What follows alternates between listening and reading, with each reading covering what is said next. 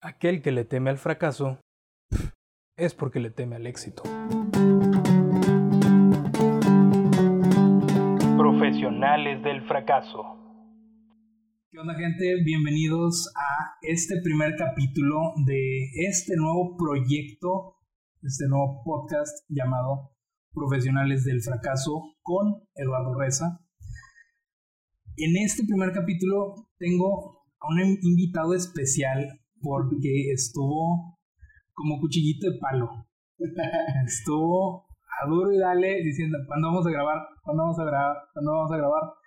Y se llegó el día, al fin. Aquí estamos. Con ustedes, mi amigo, perdón, perdón, perdón.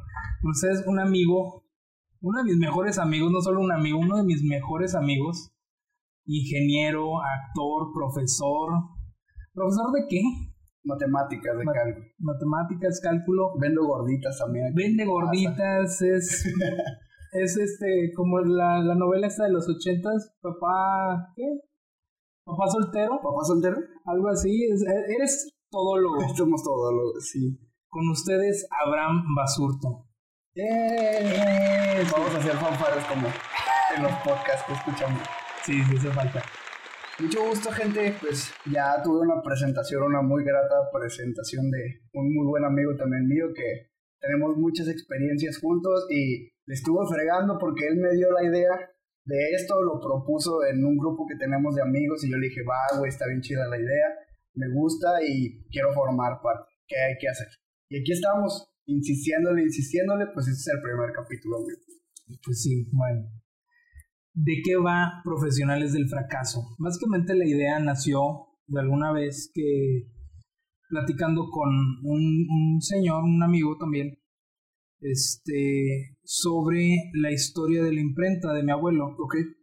Y desafortunadamente mi abuelo falleció hace pues, ya un poquito más de un año, en marzo del 2019. Y pues bueno, ya no pude hacer ese, ese proyecto de documentar, vaya, ese documental sobre la, historia de la imprenta de tu familia. De, mi familia y de Torreón, porque es un negocio familiar de generaciones, o sea, empezó desde mi, mi bisabuelo. ¿Sabes en qué año empezó bien, bien? Realmente no. ¿No? No, pero sí me gustaría investigar, investigar indagar y sacar ese proyecto. Pero lo que voy es que se básicamente se perdió esa historia de mi abuelo, desde la perspectiva de mi abuelo. Entonces dije, bueno, no quiero que se pierda ninguna otra historia. Ok, ok. Ninguna otra historia de éxito, pero más que de éxito, de fracasos y de lucha. Ok, del proceso. Del proceso para llegar a cierto punto de éxito. Así que, ok. Abro tema. ¿Qué es para ti el éxito? Bien, el éxito yo siento que es muy subjetivo dependiendo mucho de la persona, porque cada persona tiene una meta y un sueño distinto, entonces hay personas que pueden tener éxito siendo muy ricos, hay personas que pueden tener éxito, pues no sé, teniendo un coche, teniendo una casa, no sé, pero para mí el éxito siempre ha sido, este, pues ser feliz. O sea, si estoy feliz, significa que estoy siendo exitoso porque no me falta nada, estás pleno y yo lo he logrado pues en varias partes, en varios puntos de mi vida porque hay otros puntos donde te da para abajo.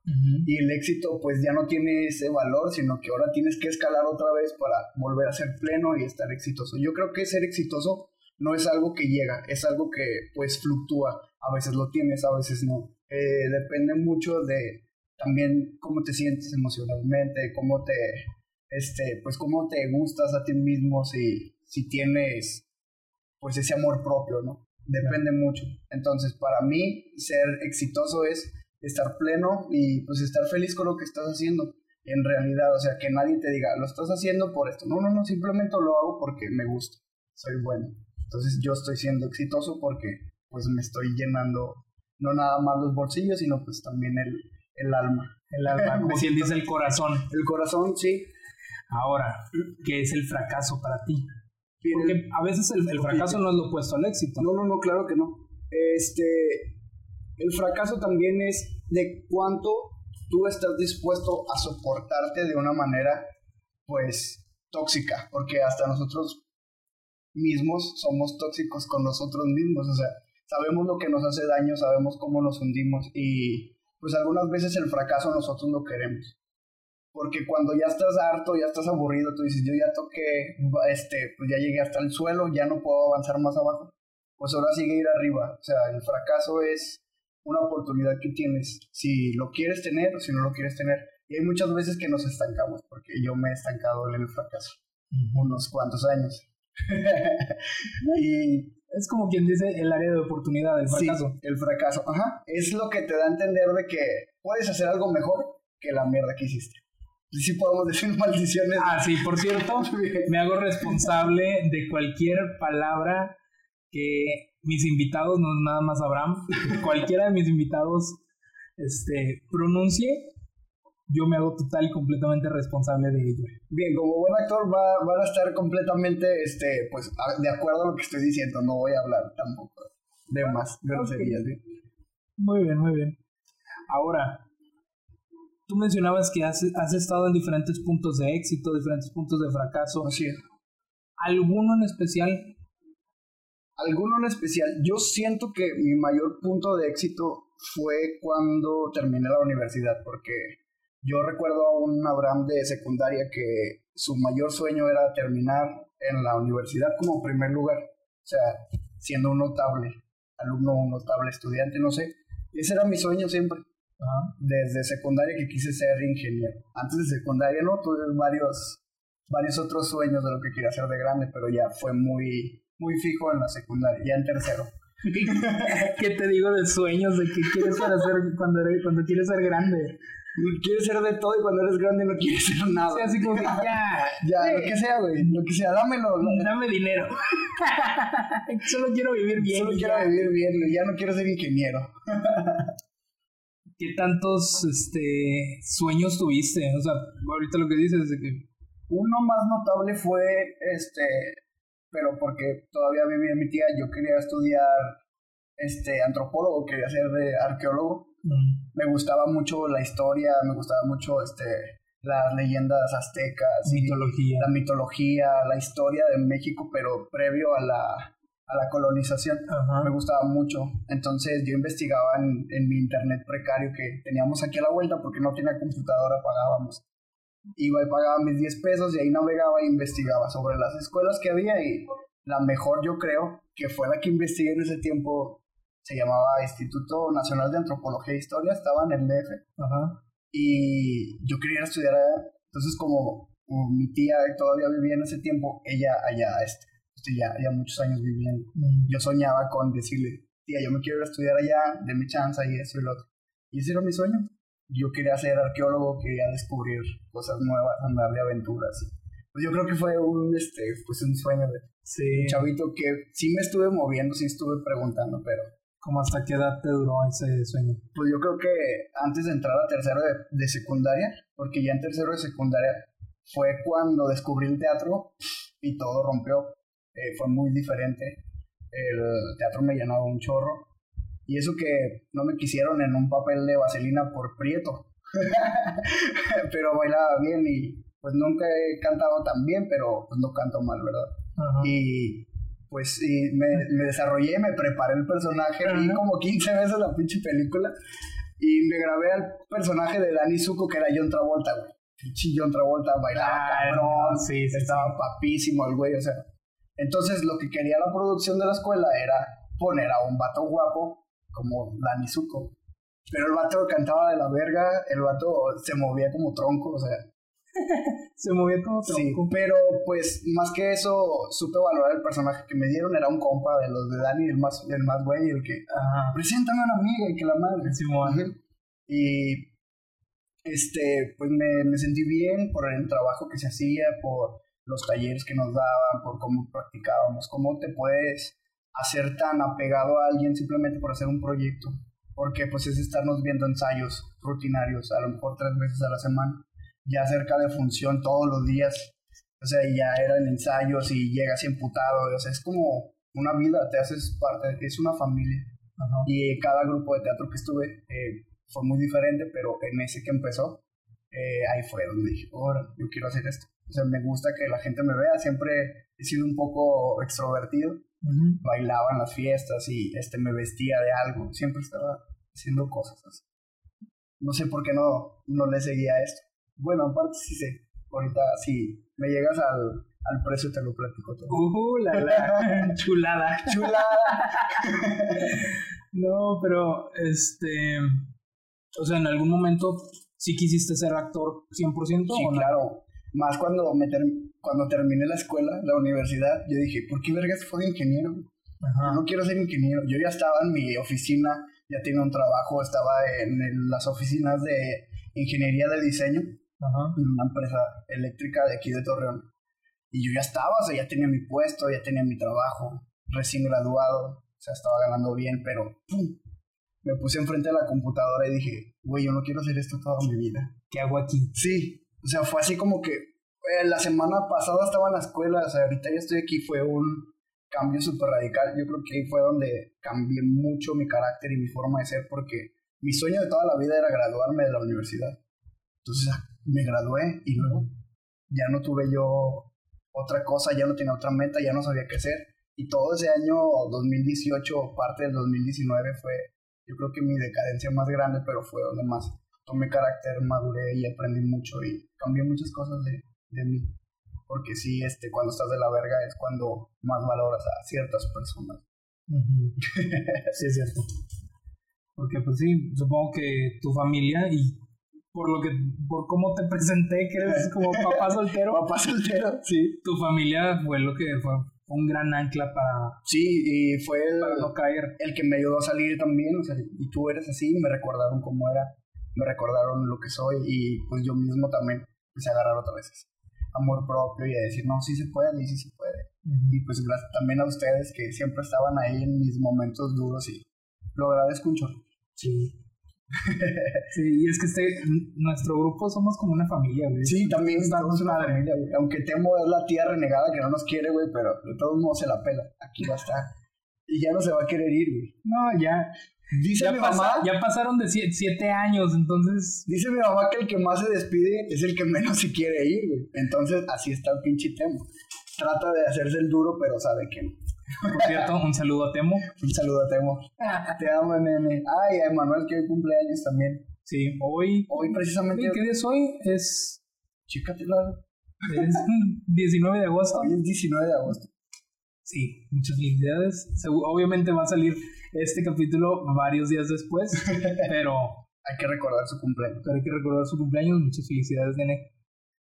Y. ¿Qué más? Este. Entonces estábamos con que terminaste la universidad Terminé la universidad. es- y te cayó Ahí. como una, un Sí. balde de agua fría de que, güey, ¿qué hago aquí? ¿qué hago aquí? Ajá. Entonces entré en una crisis existencial y dije, yo no quiero estar aquí, güey, yo no quiero estar aquí. Este, hasta hacía rápido el trabajo que me encargaban y me ponía a investigar este, escuelas de arte o escuelas de actuación o talleres. Y todo estaba en el DF. Creo que hasta esa vez le pregunté a Temo o a Emanuel, no me acuerdo quién le pregunté, sobre eso. Le ¿sabes qué? Estoy aquí y la neta estoy pensando en irme a estudiar acá, está mal. Me dice, mira, güey, te acabas de graduar, piénsalo un chingo. Yo también así me sentí cuando me gradué. Creo que fue Temo. Sí, Yo también así me sentía cuando me gradué. Sí, suena más a palabras Sí, de Temo sí, que de, de Manuel. Sí, Manuel, sí, vete a la verga, vámonos los dos. Este, y ya me aterricé un poquito más y dije, bueno, sí es cierto, o sea, puedo hacer las dos cosas. Puedo trabajar en esto y estudiar teatro las tardes, como cuando lo hacía en la secundaria, en la prepa y en la secundaria. Pero no quise, güey, porque yo dije, es que yo no quiero estar aquí. Me sentía muy, muy agobiado, no sé, súper encerrado en una oficinita chiquita, en una computadora grandota. No sé, era muy, muy triste, me, me deprimía, o sea, en las horas no avanzaban, volteaba el reloj y 8 a 5 y luego otra vez 8 a 5, no avanzaba de verdad, que fue el trabajo más pesado que he tenido para llegar hasta acá. Y pues después de eso encontré ya bien mi vocación y dije, ¿para qué me estoy haciendo güey? Si esto es lo que me gusta. Sí. Ahorita vamos a eso. Cosa curiosa, o sea, llegaste a tu meta principal, digamos, de vida hasta, hasta antes de encontrar tu verdadera vocación, Sí. como dices. Y que te sintieras así, pues está raro, ¿no? Sí, O sea, se siente raro de que, güey, ya llegué, qué chido. ajá. ¿Y ahora qué? Sí, sí, sí. Ya llegué, entonces ya estuve trabajando ya lo experimenté, recordé muchas cosas porque pues yo empecé a dar clases a los 18 años cuando me gradué de la prepa. Sí. Estaba en primero o segundo semestre de la universidad y me hablaron de esa misma prepa donde me gradué. No quiero decir marcas, mejor que se lo imaginen. No, no, no. Los que me conocen lo saben porque tiene muy mala reputación. Entonces, Desde que yo estaba en secundaria prepa, bueno, pues somos, Somos la contemporáneos más o menos. Sí, ya, ya tenía mala reputación. entonces Creo eh, que no se le ha quitado. no, todavía no. Entonces todos no, nada más dicen el nombre y saben cuál escuela es. Y ta- todos tienen su, Su su referencia. y su referencia, sí. Bueno, me hablaron de la escuela y este me contrataron nada más para dar cursos de verano y luego ya el próximo semestre ya di todas las clases. Y me gustaba mucho, pero me encontré a varios alumnos que cuando yo era alumno todavía este, me conocían, entonces tuve que darles clases a ellos. Yo tenía mucho miedo porque dije, estos güeyes no me van a hacer caso. No me va van a estar tener el madre, que deberían.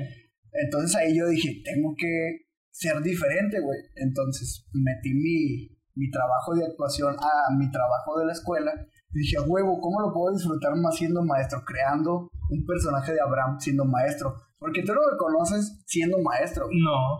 No, solo mis alumnos, o sea. Pero yo soy un personaje. Yo entro al salón y entro en escena. O sea, simplemente es la caracterización, pero pues uso mi conocimiento, ¿no? Ajá. y ya, eh, pero le doy varias características que tenían de mis profes más mamones que tuve desde la prepa hasta la universidad. Yo creo que tomé lo más culero de cada uno y lo adopté, pero de una manera que no se vea tan culera. Ajá. Pero sí, sí los traigo muy en, en Chile. Entonces yo entro al salón y es otra, otra, pues no sé, otro comportamiento. Hasta mi, ca- mi cara cambia, porque ya cuando me ven afuera que me estoy riendo con los otros maestros, hasta se me quedan viendo extraño de quién es ese güey, porque el profe no se ríe en clase. Pero siempre se acuerdan del malo, eso decía un ingeniero que nos daba clases. Ah, Dices, lo bueno de ser el maestro malo es que siempre se acuerdan del malo. Y pues muchas veces es cierto, cuando tú platicas, anda, este pinche maestro era bien así, así, así, siempre. El de matemáticas. Claro, güey, siempre Casi el de siempre el de matemáticas es el matemáticas es el perro. Sí. O si hablas de una, no sé, licenciatura, los de este, probabilidad, los de estadística, Sí. dicen que los de estadística son los mamones. Sí. Bueno, eh, tuve uno que era medio barco. O sea, la- eran dos horas clase y el vato nada más iba 20 minutos, media hora. No, chavos, es esto, esto y esto y esto y esto. ¿Entendieron? No. Está bien, adiós. Qué güey, espérame. No entendí, güey. No entendí. Pero gracias a Dios, sí, yo, yo sí entendía. Bien. Entonces no ya yo les ayudaba a mis compañeros. Eso está chido porque yo así empecé. Yo les enseñaba a mis compañeros, les daba clases. Porque decían, es que no la entendemos al maestro. Pero cuando tú los explicas, sí. Hasta eso, pues soy de barrio, pero nunca he tenido como que ese léxico de, de barrio como hablan. No, o sea, ¿Lo entiendes? lo entiendo, claro, porque pues aquí crecí, pero nunca no lo usas. no, no, no, nunca lo prediqué ni nada. Salvo para cuando estaba con mis amigos de aquí que conocía, pues sí llegaba y se hablaba, ¿qué onda? ¿Qué es esto? ¿Y qué es Sí. Hasta ahí, pero Entrabas en otro personaje. en otro personaje. Sí. Es como el capítulo de Laberinto de la Soledad, el de máscaras mexicanas. Ok, ajá. Yo siento que soy más polifacético porque me sé comportar dependiendo la, el lugar. Y este. Bueno, varía mucho. Porque también la persona. A veces yo creo que me guío más por la persona con la que estoy. Es como me voy a comportar que con el lugar. Sí. Porque el lugar puede ser cualquiera, es una situación cualquiera, pero la persona es la que te marca. Cómo te puedes comportar y cómo. No es que pues tenga muchas caras o sean muchos Abraham. No, o sea, simplemente que me comporto de acuerdo. Sí, o sea, te adaptas a... Ajá, soy muy adaptable. No, muchos dicen que no soy muy social, pero yo siento que sí, porque siempre llego y te doy la chida, siempre te saludo. ¿Qué Sí, onda? mo. y esto y lo otro, y mi sonrisilla ahí, este, pues siempre la tiro, ¿no? Para que se sientan seguros. Sí, Eso uno, espero uno yo. se ¿no? siente, uno se siente a gusto. Sí, de hecho, o sea, llego a tu casa, por cierto, estamos grabando en casa de Abraham. Desde Rose's House. Uf. Y luego, luego, o sea, llega uno y... ¿Qué onda, nene? ¿Cómo estás?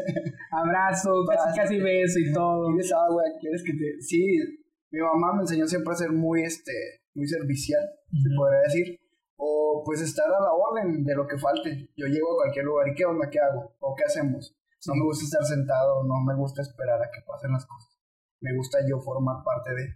Y así tener más anécdotas, porque muchas veces mientras se prepara algo en la fiesta empieza el cotorreo y mientras están todos allá cotorreando, ya tomando, los de la cocina les están diciendo cosas, güey, es algo que muchos no experimentan. Ajá. es cierto. Por eso estoy en lo mejor de dos mundos, me, me adapto completamente. Sí. Ahora, este, lo que dices de que, o sea, ¿cómo tomaste lo del, lo de la actuación para crear un personaje? O sea, sí, encontraste ya, ya no seguiste pues la actuación tal cual, o sea, en alguna compañía de teatro. No, ya no, desde, creo que mi última compañía fue en 2014, 2015. Ya un rato. Ya tiene un rato, sí. Muy buen rato. Si puedo platicar aquí el chisme, güey, porque apenas me lo enteré, me lo, perdón, me lo enteré. Me lo contaron hace como unos dos meses. Y yo no sabía, sí. A ver. Mira, no, sin nombres, güey, porque si lo subes tú conoces a mucha gente que está en el teatro y puedo decir nombres. Al menos a uno. Al menos a uno. Entonces, este, bueno. Y creo que los dos sabemos a cuál me refiero. Sí, claro, no hay que decir nombre tampoco. Eh, estaba en una compañía, pues ya estaba formada, ya tenía nombre aquí en Torreón, ya tenía varias presentaciones. Este, yo ya tenía con ellos casi dos años. Eh, hicimos muchos trabajos, era una compañía ya semiprofesional, ya teníamos un pago, ya era como trabajo, claro.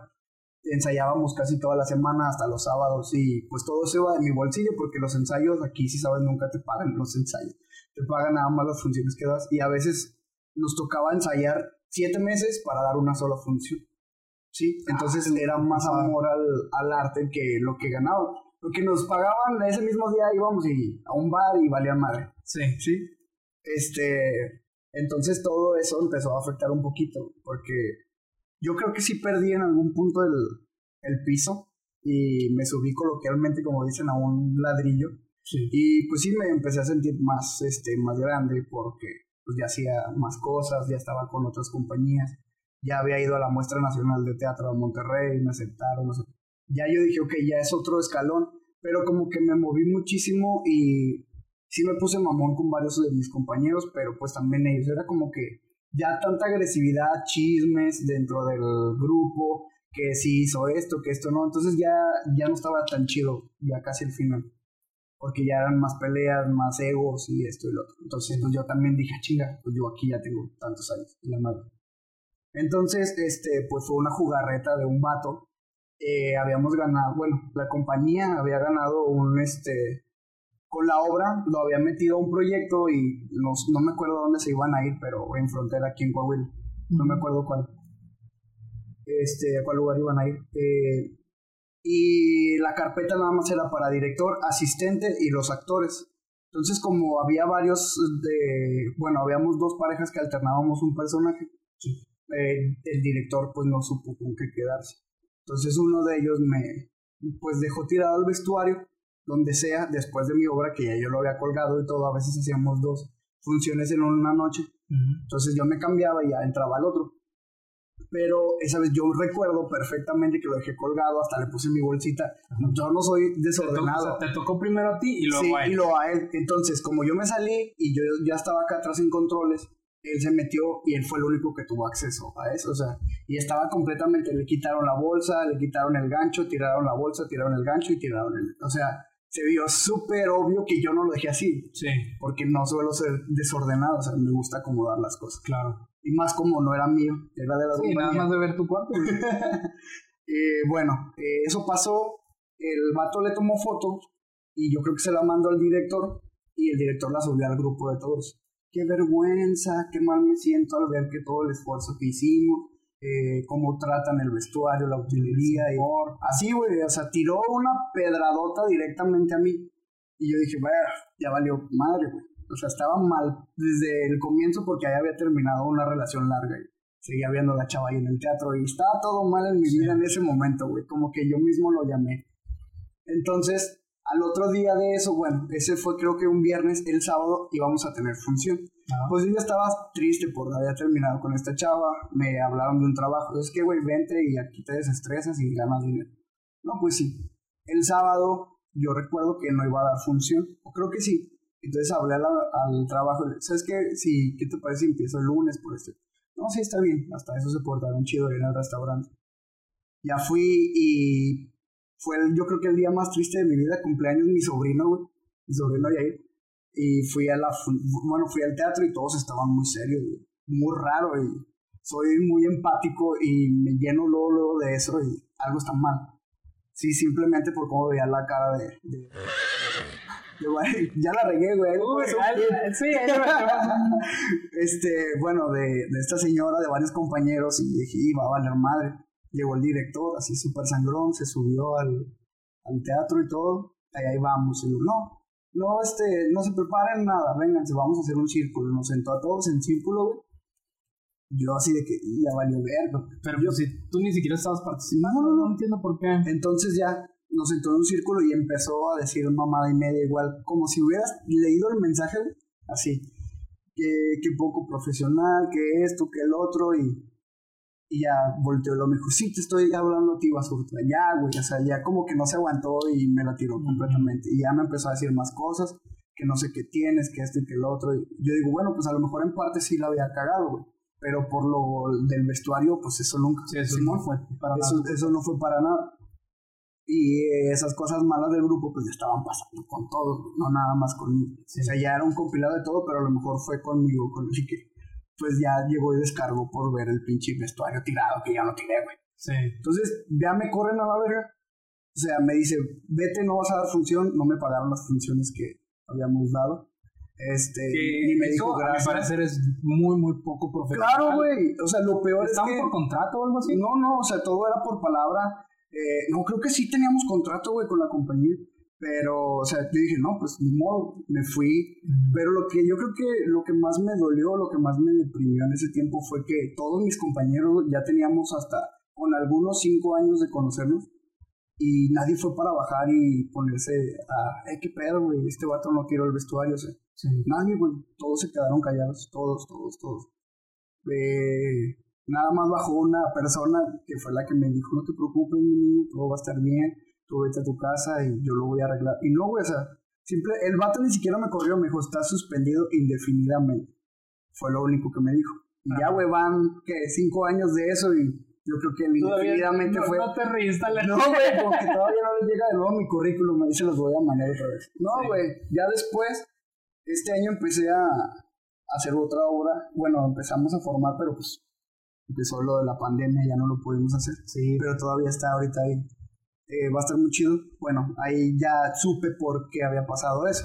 Porque el vato había tirado el vestuario. Porque el vato se quería ir él al viaje y que no tuviera competencia, güey. O sea, que no pusiera a poner... Sí, quería deshacerse de, de, la competencia. la competencia. Entonces, esa persona me cuenta que en el viaje él hizo otra jugarreta tipo de esas y le dijo, entonces tú tiraste el vestuario de basura. O sea, esta persona que te dijo confrontó Así al es. individuo. Al individuo, güey. Entonces le dijo, ¿sabes qué? Entonces tú tiraste el pinche vestuario de basura, pero le dijo, sí. ¿Y sabes qué? Primero te vas tú a que me vaya yo de la compañía. Sí, y ¿sabes qué? También voy a tirar el tuyo. ¡Pum! Por Sí. el camión. Pues chica tu pito, pendeja. Dijo, güey. No, un vato muy, muy extraño, güey, muy raro. Pero, pues, mira, pues no hay, no hay bien que por malo venga, ¿cómo se dice ese pedo? Algo así es el. Bueno, el pedo es que, pues salí de ese rollo un tiempito después. Este, yo creo que encontré ahorita lo que me gusta, un chingo. Ya tengo años haciéndolo. Eh, salí del teatro, ¿qué te gusta? Unos seis meses.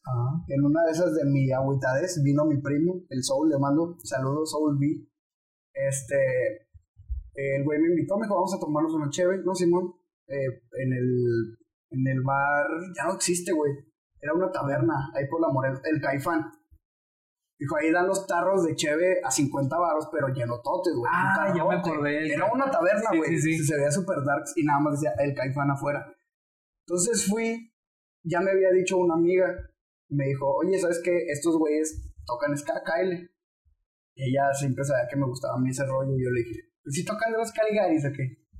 Ya, me, ya me dijo, pues al menos una así, güey. Bueno, pues ya con eso que me dijo y que llegó mi primo, pues fuimos, güey, nos aventamos un tarrito nomás. Pero llegué y ahí estaba una banda, güey, que desde que llegué dije, verga, güey, yo me sé todas las rolas, este. No, no había rola que no me supiera. Fangirleaste Sí, a madres, a madres. Entonces, como que hacen la mitad de la tanda cortan, pues los vatos se dispersan, unos van chévere. Ese día estaba haciendo un vergo de frío, güey, pero gachote y era en un segundo piso. O sea, pasaba a No, madres el, el frío. eh, se sentó, nosotros estábamos aquí como que en una sala así tipo lounge y se sentó el vato, el saxofonista. dije, hey, güey, ¿cómo ves si me invento una rola con ustedes? Y me no, Simón, güey, ¿cuál quieres? ¿Qué? Dije, una de los Caligaris, a ver, déjame ver cuál pregunto, cuál tiene. Ya preguntaron y traían la de kilómetros. Dije, no, Simón, güey, sí, a huevo, sí me la, sí me la sé. Oh, ya estás, ahorita te invitamos. Y sí, güey, ya estaba bien nervioso. Nunca había cantado yo, güey, salvo en karaoke a veces con ustedes, pero así, con un grupo enfrente de gente desconocida, no, güey, nunca. Y luego, pues ya, no, este, queremos invitar aquí a un camaradita uh, para que venga a cantar esta rola con nosotros. Y ya. Pues me subí, güey, eh, la canté en medio porque no me la sabía completa y ahí sacaron la letra. Qué bien. Ya la canté, mi amiga me grabó porque esa vez fue también. Y ya pues, nos fuimos porque este güey ya tenía que ir a trabajar. Bueno, tenía que levantarse temprano para ir a trabajar. Nos fuimos y ella subió ese video y no sé cómo, a lo mejor ella ya conocía a los de la banda y el Chubaca, que es el de la banda de los Star Wars, me agregó y me mandó un mensaje y me puso, ¿qué, güey? ¿No quieres cantar con nosotros? Güey, pero pues yo no soy cantante, güey, yo soy actor. Yo le dije, es lo mismo, güey, es lo mismo. Entras en personaje. Entras en personaje. no, güey, me, me, pasó el setlist que tenían, que eran como unas 40 rolas, yo creo. ¿Cuáles no te sabes, güey? Y le dije, como tres, nada más no me sé no mames, mira, este, yo estoy aquí en, al lado del restaurante Providencia, ahí es el negocio de Chubaca, y, me dijo, cae acá al centro, eh, ensayamos el miércoles a las, a las 8 o 9 de la noche. Oh, ya estás. Yo iba con todo el pinche nervio del mundo, güey. Entonces entré y vi a todos ya armados, bien profesional, y yo dije, voy a valer verga, güey. Me dio mucho miedo. Entonces, ¿y yo qué llevo? Yo llegué con mis pinches, con mis impresiones, con todas las letras, güey, porque como que me dio miedo que no me las iba a saber o no sé. Ya llegué, le dije a mi hermana, imprímemelas ahí en tu trabajo. Ya me imprimió todas las 40 hojas, güey. Llegué y, préstame una tril, ¿no, Simón? ¿Y a cuál, a cuál quieres dar, güey? No sé, güey, pues tú dime, no, no, no, no, la que tú quieras. Y, tú mandas. Sí, vamos a darle a este inspector, no. Ya la canté, no me acuerdo de la cara de Luis, del baterista. Y ya me aventé, güey, que, pues unas dos horas, güey, ensayando ahí encontrándole el modo, ya, ellos acomodándose a mi voz y pues ahí fue como que un estira y floja y vamos a meterle y así. Pues así estuve. Entonces ensayé miércoles, güey, y para el viernes me habla, Evato, tenemos una tocada. Ahí en Hooligans, no, güey, Hooligans de mi corazón, ahí pasaron muchas cosas muy chidas. Era un bar ahí por la pinche, por el Paseo de la Rosita. Paseo de la Rosita, sí, claro que sí. Era, es buenísimo, era un billar, güey, sí. Y ahí fue mi debut, o sea, fui había un putazo de gente, güey. Así, o sea, un putazo para ese, ese tipo de restaurantes, de bares, güey. Llegué y me acuerdo de dos, tres personas que estuvieron ahí en mi debut y todavía las veo y me recuerdan de. Yo te vine a ver cuando estabas aquí en tu debut todo nervioso, estaba nervioso. Se te notaba. yo me di cuenta de que este pedo no es lo mismo que el teatro, güey. En el teatro ensayaba seis meses para una función, dos, tres. Lo único en lo que se parece es que estás en un escenario. Sí, se acabó, güey. ya, güey. Porque la el contacto que tienes tú con la gente, el sentimiento que le tienes que hacer sentir a la gente, tiene que ser muy orgánico y en el momento, güey. Porque tú tienes que sentir la canción para que la gente la sienta. No es que la gente vaya a escuchar la música que puede escuchar en Spotify. Porque Scar Wars, pues hacemos pues puros covers, güey. Sí. Pero la gente, te digo, no va a escuchar las mismas rolas, sino va a escuchar a Scar Wars, güey porque nosotros le damos un sentimiento diferente a la canción. Una le cambiamos hasta a veces el, el, tiempo, el beat, eh, le metemos más cosillas, güey. Lo tropicalizamos más a lo torreonense, a la cumbia, para que la gente se empape y se meta con nosotros. Entonces yo le meto mucho sentimiento, entiendo la canción, la comprendo porque son rolas que he escuchado toda mi vida. Claro. O sea, me han acompañado siempre el reggae, el ska y el rock han sido mis, bien pinche hippie. Han sido mis estándares siempre, pues aquí está mi, mi banderita de Bob Marley de reggae. es lo que siempre me ha identificado y, y me siento pues hasta especial, güey, porque no mucha gente que conozca ya le gusta todo este, Sí, sí, sí, he oído que, que dices, no, y yo desde secundaria me sé todas las de los Caligari. Todas las de los Caligari. Y la primera canción que escuché esto, lo voy a decir aquí abiertamente, fue porque mi carnal una vez me agarró mi celular y se lo llevó. Y llegó y me, ahí me lo dejó todo descargado, güey. Era de los Sony Ericsson de antes viejito. Uh. Lo cargué y lo prendí y vi que tenía una rola y era, decía los Caligaris, güey. Y era una rola que se llama Añejo W. Y esa rola, güey, Me encanta, esa pinche rola me encanta desde que la escuché. Yo dije, ¿qué pedo con estos güeyes? ¿Quiénes son? No, pues de ahí decía los Caligaris. Fui al café internet en corto y dije, Mis 10 ¿quiénes son pesitos. los Caligaris, güey? La señora del- tenía sus audífonos y todo el pedo, te los Ah. prestaba. Ahí estaba yo. 5 Ah, pesos los audífonos. Cómprame unas papas y te los presto. Botita, Ándale, pues, señora. La señora. Y ya, ahí la coca ya, de una vez. ahí estás con tus papitas, tu coquita, audífonos y. No, Vámonos. escuchando los Caligaris, güey. Escuchaba, pues, todas esas rolas, escuché esa, la de Qué feo que soy. Y ya me empecé a empapar un chorro de la música argentina, pero los Caligaris sí marcaron mucho, mucho eh, pauta para el gusto de lo que me marca ahorita. Tu gusto musical y gusto que estés en, en Star Wars. En Star Wars, de, pues, ya tengo que casi 3, 4 años con ellos. Me salí un pequeño lapso. Sí. Entraron ahí otros dos compas a cantar y Relevarte chido, sí. Eh, regresé, este, me aceptaron bien, eh, pues lo que ya desde que volví a regresar con ellos, Sí. ya no me he salido y ahorita son tres años corridos con ellos y pues hemos crecido mucho desde la primera vez que empecé todo nervioso y todo culo, ya tocamos en Metrópoli, le cerramos a, a este vato Dread Marai, eh, pues también íbamos a tocar con Gondwana, pero al final pues no se armó, pero ya nos están rolando para cosas más, pues más importantes, hablando de la banda, porque de tocar en barecitos, de ganar 100 baros a ahorita tocar en eventos grandes, Sí, abrirle a bandas abrirle a bandas conocidas. reconocidas, pues quieras o no para nosotros es un avance. Pues súper, sí, te entiendo. Porque en su momento yo también, como Sí, sí, sí. muchas otras Como personas, también. ajá. este, pues tuve mi banda de prepa.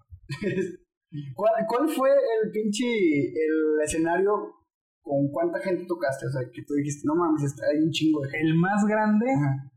ahí se dan. Son dos.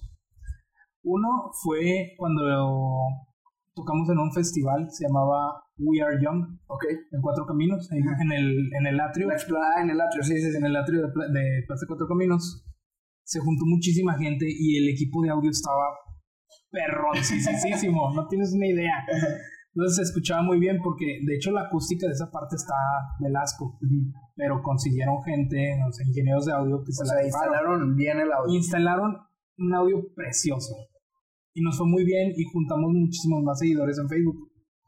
Y la otra, que por cierto se la estaba platicando creo que ayer o antier a mi novia, fue cuando le abrimos a los Claxons. Ok.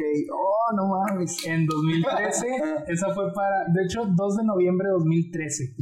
Eso, eso fue. Y fíjate, fue una experiencia agridulce. ¿Por qué? Dulce, pues obviamente porque pues, iba, iba a conocer a a una de mis bandas favoritas. Y aparte ibas a tocar, güey. Iba a tocar en el mismo o sea. escenario que ellos. Pero la parte agria fue, y otra vez vamos a omitir nombres, Sí, por favor. este, sí saqué a, a un, a un amigo de esa, de esa organización, de ese evento. El caso es que cuando queríamos tocar, resultó que uno, uno de los guitarristas era pariente, o sea, de los guitarristas de mi banda, era pariente de, o es pariente, de el guitarrista de los Claxons. Ok. Entonces, este, ya pues el vato luego, luego se movió, se puso en contacto con, con la esposa, que realmente con quien tiene el, el lazo familiar, con la esposa de este, del Cholo, y que así le dicen a- al guitarrista, El Cholo. al Cholo, este, entonces, te digo, se puso en contacto con ella, luego con, con él, le dijo, ¿sabes qué? Pues es que yo no estoy atado de manos, habla con, con la disquera, con nuestro representante y él ya te puede decir qué onda. Hablamos con el representante de la banda, nos dice, ¿sabes qué? Eso tampoco me compete a mí. Habla con la organización del evento, con, el, con la promotoría. Sí. Ok. Era un... Eran unos promotores que, que organizaban eventos principalmente en el antro que estaba en, en Montebello. Ok. Eh, sí, ¿Cómo se llamaba? El Lobo, algo así, estudio, ¿no? No, no, no, no. Un, un- el último nombre que recuerdo era Fountain Blue. Fon- Ah, sí, sí, sí. En ese. Ok, ok. No me acuerdo de los otros nombres que tuvo. Tuvo varios. tuvo varios nombres ese, ese lugar. El caso es que, bueno, eran ellos los organizadores y mm, ¿cómo estuvo? Ah, nos pusieron a, vender boletos.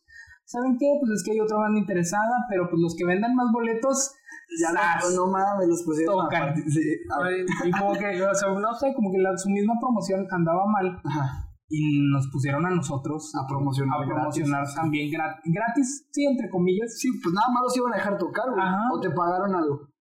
Ahorita bien. Ok. bien.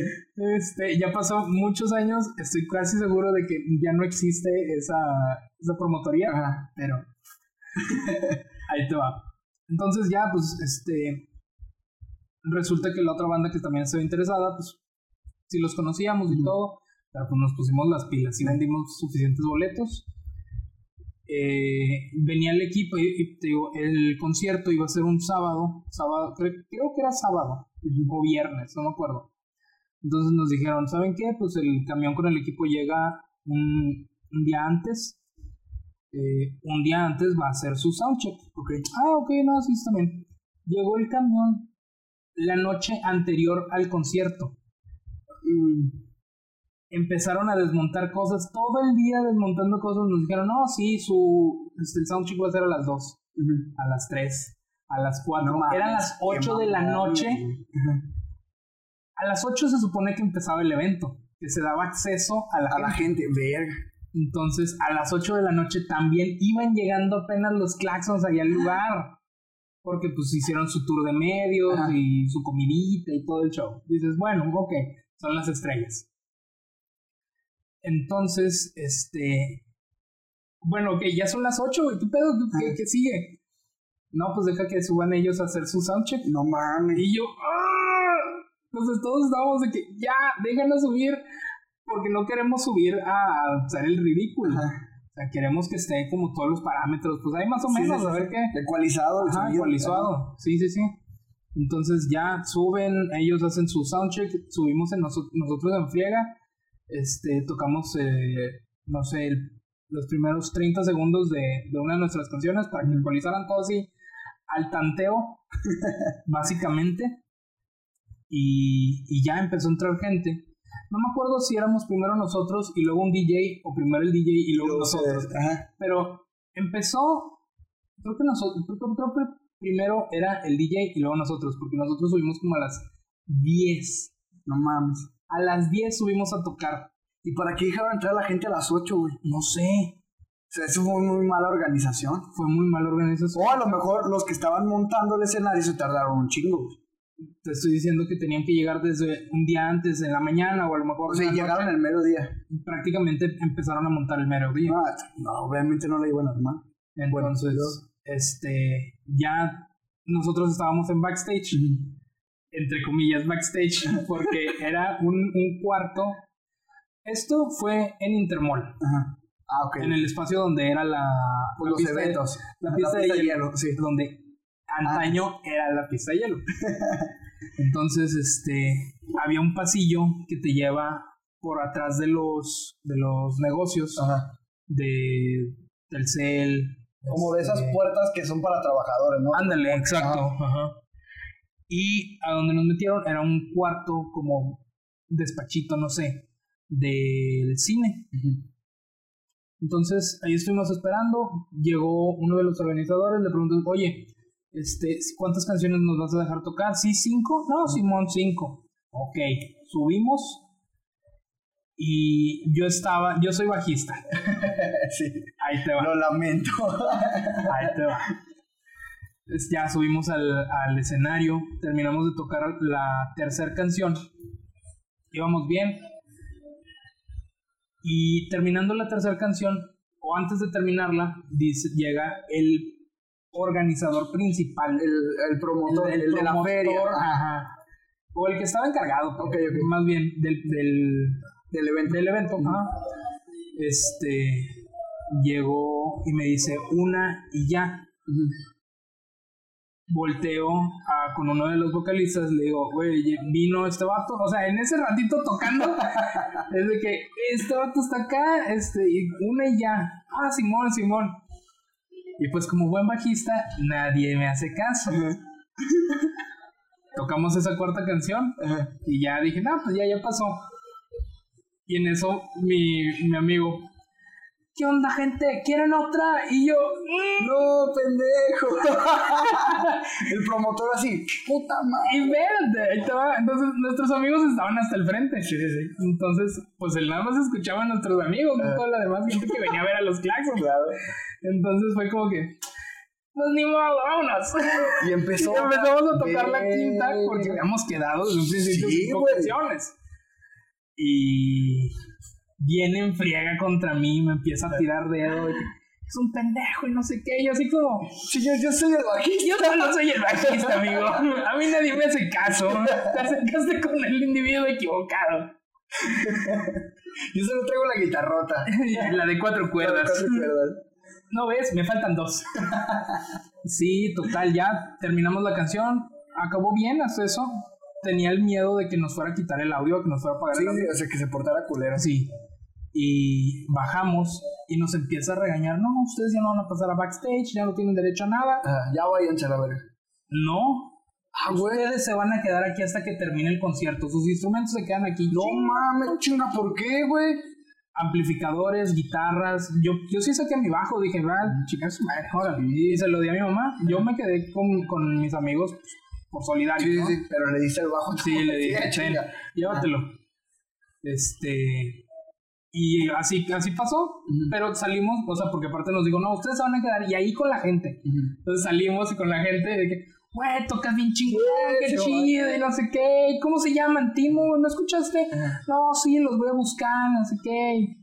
Hasta eso, estuvo padre. Ese, por eso te digo, fue una experiencia agridulce. Pero es que así se portan todos los promotores, güey, con las bandas locales. O sea, ve entrevistas de bandas así, este, pues ya ahorita chidas, cuando apenas empezaban. Decían, no, güey, eran bien mamones con los otros, güey. Otros decían, güey, nos daban una coca, güey. Nos daban una pinche una de Cheves, güey, por tocar, o sea como que a todos nos tratan mal cuando vamos empezando. Eso es lo que se trata de un programa, todos Somos profesionales del fracaso. Sí, sí, sí. Precisamente. Precisamente. y pues sí. Fíjate que me hubiera gustado seguir con la música, pero bueno, me he dedicado a diferentes cosas. Ahorita eh, no he llegado al, a tu punto de éxito de terminar mi, mi universidad. Ah. Pero pues ahorita estoy estudiando comunicación e imagen pública. Bien. Para quien. ¿Qué es lo que te gusta? Para que lo sepan. Sí, o sea, me metí buscando algo parecido a relaciones públicas. Entonces, fue por eso.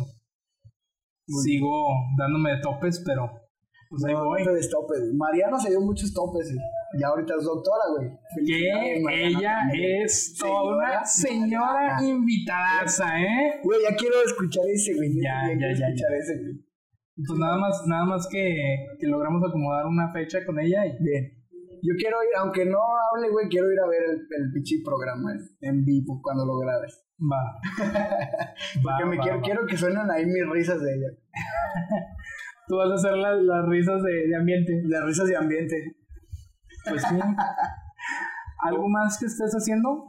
Pues ahorita, este, te digo, nada más estamos con Scar Wars ahí para que nos busquen en, en Facebook.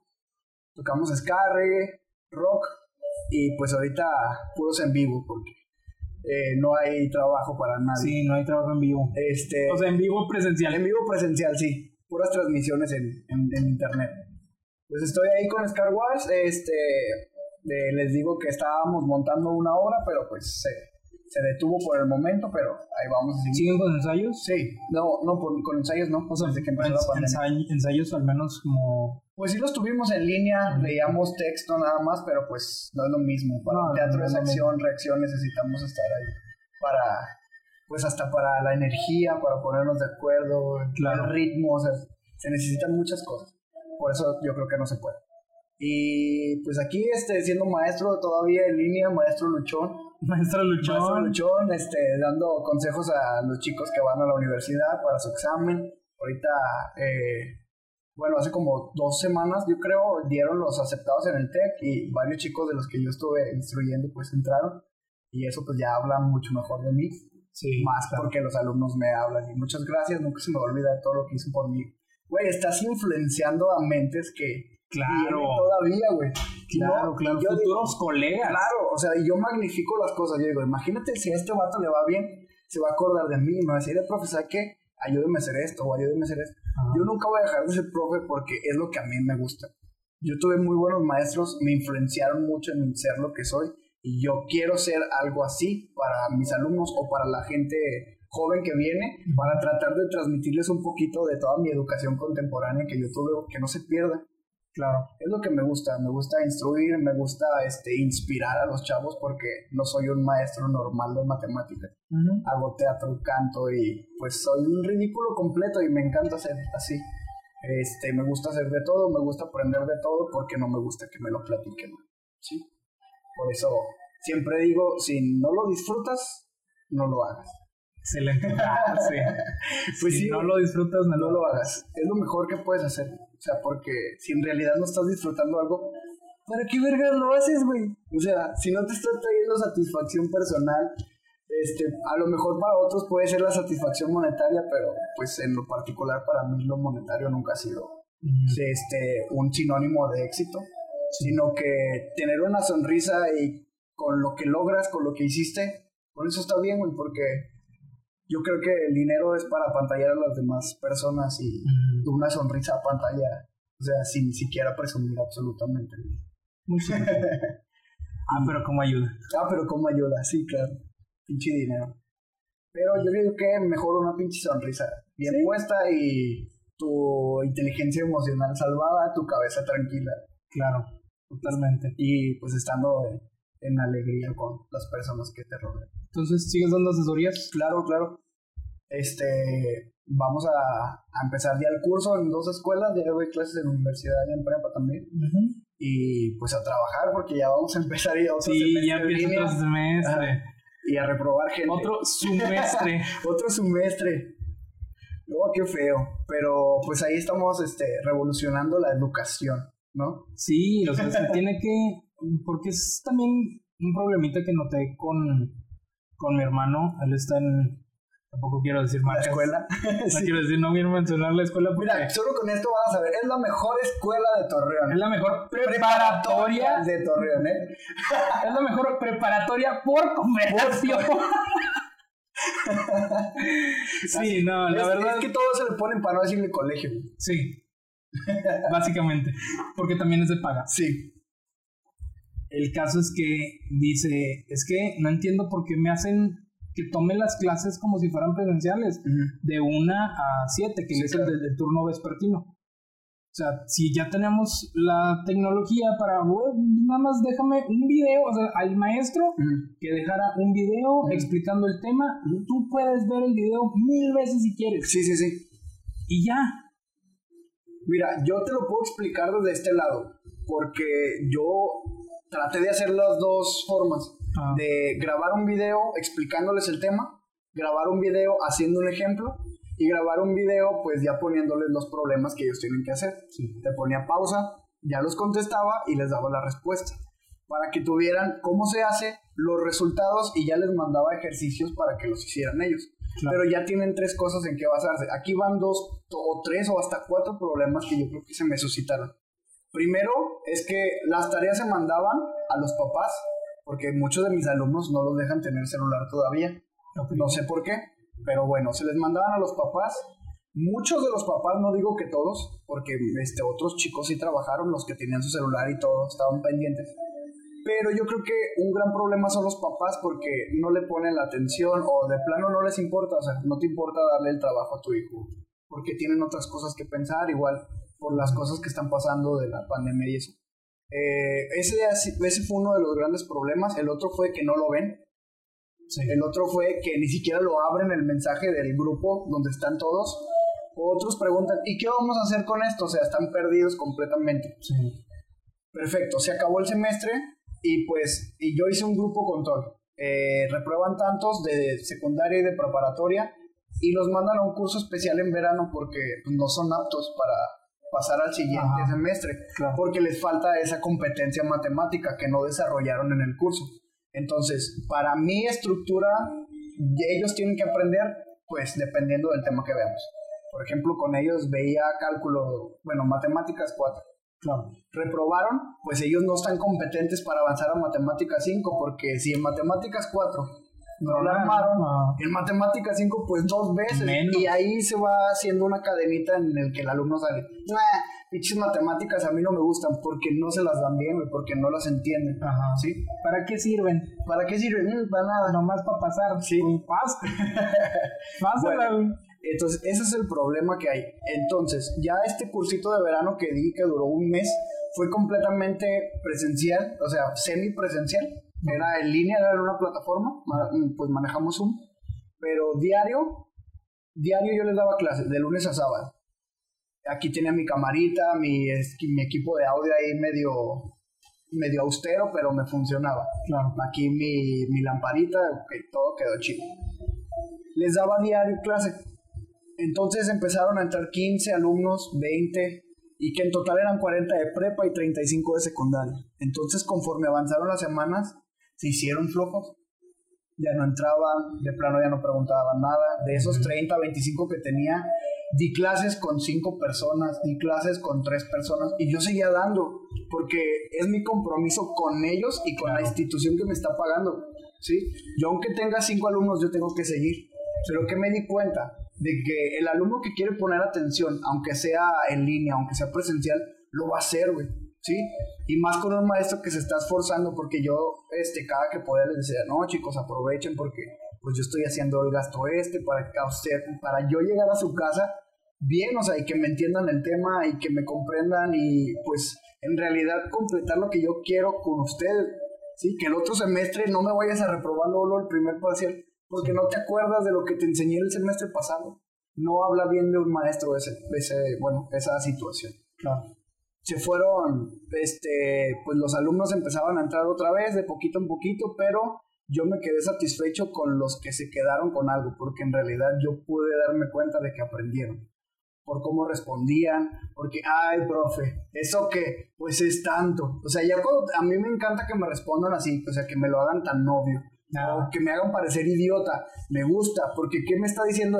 Que ya está seguro de responderme, güey. Con esas y con esos huevotes de decirme, pues es esto, profe. Pues sí, eso ¿Para qué pregunta? Eso quiero que, a eso quiero llegar con de perdido un 60% de todo mi salón. Porque es muy difícil tener un 100% de un grupo control que todos entiendan. Tú sabes, tú has dado clases también. Sí, sí, es bastante complicado. Entonces, yo mínimo, yo siempre trato de, de no bajar ni del 50, o sea, mantenerme en el 51%, 53%, porque yo saco mis porcentajes cuando ya califico y hago todo eso con mis alumnos. Eh, saco un porcentaje del el índice de reprobación, el índice de aprobación, el aprovechamiento y el conocimiento logrado porque uno tiene acceso a todo eso, con los exámenes, con los trabajos, con las participaciones, uno se da cuenta de todo eso. Sí. Y como maestro tienes que estar al pedo del todo y aparte con este, la educación y... Bueno, es que la educación no trae de casa y muchos alumnos sí se ponen al tú por tú porque sus papás le dicen que esto está bien y no. Ahorita yo creo que todos los maestros eh, somos los más vulnerables porque cualquier cosa que hagamos mal ya recae sobre nosotros. Si el alumno no se tarea, si el papá no sabe de las juntas, si el alumno reprueba, o sea, todo, ahorita todo está en contra de los maestros. Y que está mal, güey, porque es una profesión muy bonita, muy dedicada, que pues está muy mal pagada. Aparte, ¿no? Así Aparte, entiendo. Sí, entonces yo creo que pues los maestros que lo hacen por vocación, y yo creo que soy uno de ellos porque me gusta mucho dar clases, me gusta influenciar mentes y este, inspirar a personas a que hagan lo que quieren, no nada más en las matemáticas. Yo puedo hablar de, pues, de varios temas, de varias materias y ellos te escuchan, de verdad te escuchan, aunque estén volteando por otro lado o estén pajareando, te escuchan, nada más importante. Y pues ser maestro es lo mejor que me ha pasado. De todo lo malo que me pasó, yo creo que es una satisfacción muy grande y ahorita me siento en un punto de éxito. ¿De éxito? Sí. Excelente. Estoy dando clases en la universidad de la que me gradué, güey. O sea, sí, eso ya es para mí otro sueño que yo tenía, ¿sí? Después de graduarme dije, yo quiero dar clases aquí y estoy dando clases. Mi vaya que es importante. Es muy importante. pues bueno, vaya. Güey, qué historias. Qué programazo, eh. Nunca habíamos platicado así tú y yo, güey. Fíjate que no. No. Yo creo que ahorita ya me conociste más que lo que ya me conocí. Sí. Es que estas historias, pues, fueron muy pasadas. Yo creo que nadie las alcanzó todavía. porque pues me los guardaba casi todo. Antes no hablábamos tanto, tampoco. No compartíamos tantas cosas. No, fíjate que yo, yo, siento que es un tiempo para acá que empezamos a a platicar más. Que nos unimos más. Cuando nos empezó a ir de la verga a todos. Pero a todos. Pero a todos, güey. Yo creo que. este año, no, no. Como que ahorita es el para. Fíjate que, tú, eres, tú eres el. Temo y tú. Son los únicos que no les ha pasado nada, nada grave, nada al menos. Tan grave, sí, sí, sí. Pero pues a todos nos, todos tenemos nuestros problemas, ¿no? Sí. Y no hay que demeritar ningún problema. No, no, no, para nada. Pero sí, este, a todos nos está yendo de la sí nuestras pláticas en los grupos. Eh, güey, ya me fue de la mer. Eh, ya me pasó esto, no mames, no mames. No dejan de pasar malas noticias, pero no dejamos caernos. Le seguimos y nos apoyamos. Sí. Como la familia que somos. Fíjate que sí, yo sí los veo al grupo como, como una familia. Que aparte somos muy divertidos, güey. Sí, da, güey, tenemos muy buenas anécdotas. y aunque siempre las platicamos las mismas cuando nos juntamos, güey, no dejan de ser épicas. Y siempre sacamos la misma referencia. Y siempre sacamos la misma referencia. Güey, es que ¿por qué? ¿Y por qué esto? No, mejor deja que cada quien le platique. Sí, sí, sí, se van a venir, uff, capitulazos, ¿qué te digo? A ver si luego me invitas y hablamos cosas de sexo y se pone más chido este rollo. Voy a ver si nos podemos organizar. Eh, ya todo el grupo. Y hablamos todos de sexo. Y hablamos todos de todo. Como si estuviéramos en una peda. Es más, hasta llevamos chupe, que al cabo este, este es un pinche podcast y no nos vamos a ver todavía. Todavía. todavía, gente, escúchelo bien. Pero este estaría chido. Sí, sí, estaría muy, muy Calentarnos un poquito con las, con las cervezas.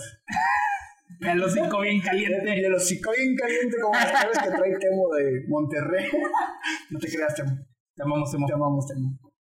Pero sí, gente, este es el final de este primer capítulo. Capitulazo, invitada sasazo especial. Tengo más, más invitados, espérenlos. Y sí, algún, bueno, dices que todavía das asesorías. Todavía, sí, sí, sí. ¿Algún lugar donde te puedan contactar? Este, pues de las asesorías no soy, soy, soy muy especial, entonces yo necesito de, que el alumno quiera aprender porque pues no todos tienen la disponibilidad ni la disposición. Y eso es más eso es muy importante. Entonces, si yo veo a un alumno que tiene disposición de aprender, me doy el tiempo. Y encuentro estrategias para que aprenda. Pero si lo veo así, de que lo manda su mamá y eso, no me animo mucho porque en realidad no le voy a dar resultados porque su disposición no está como la mía. ¿Sí? Yo creo que esa es la manera, pero mejor sigan a Scar Wars ahí en nuestra página de Facebook, vean nuestros videos. si les gusta, contacten. Sí, esperen, esperen nuevos eventos de Scar Wars. Nuevos eventos de Scar Wars. Sí, se ponen muy buenas, ¿eh? Se ponen muy buenas las tocadas de Scar Wars. Y muchas gracias, Lalito, por invitarme a este tu nuevo proyecto y me gustaría formar parte, ya te dije. Perfecto, amigo. Muchas gracias por aceptar la invitación. Bueno, pues ya para aceptar. Casi te estabas invitando tú solo. Ya sé, güey. Pero bueno, gente, este es el final de este primer capítulo de Profesionales del Fracaso con Eduardo Reza y en este capítulo con Abraham Basurto. Nos vemos a la próxima. Bueno, nos escuchamos la próxima. Sí, nos escuchamos.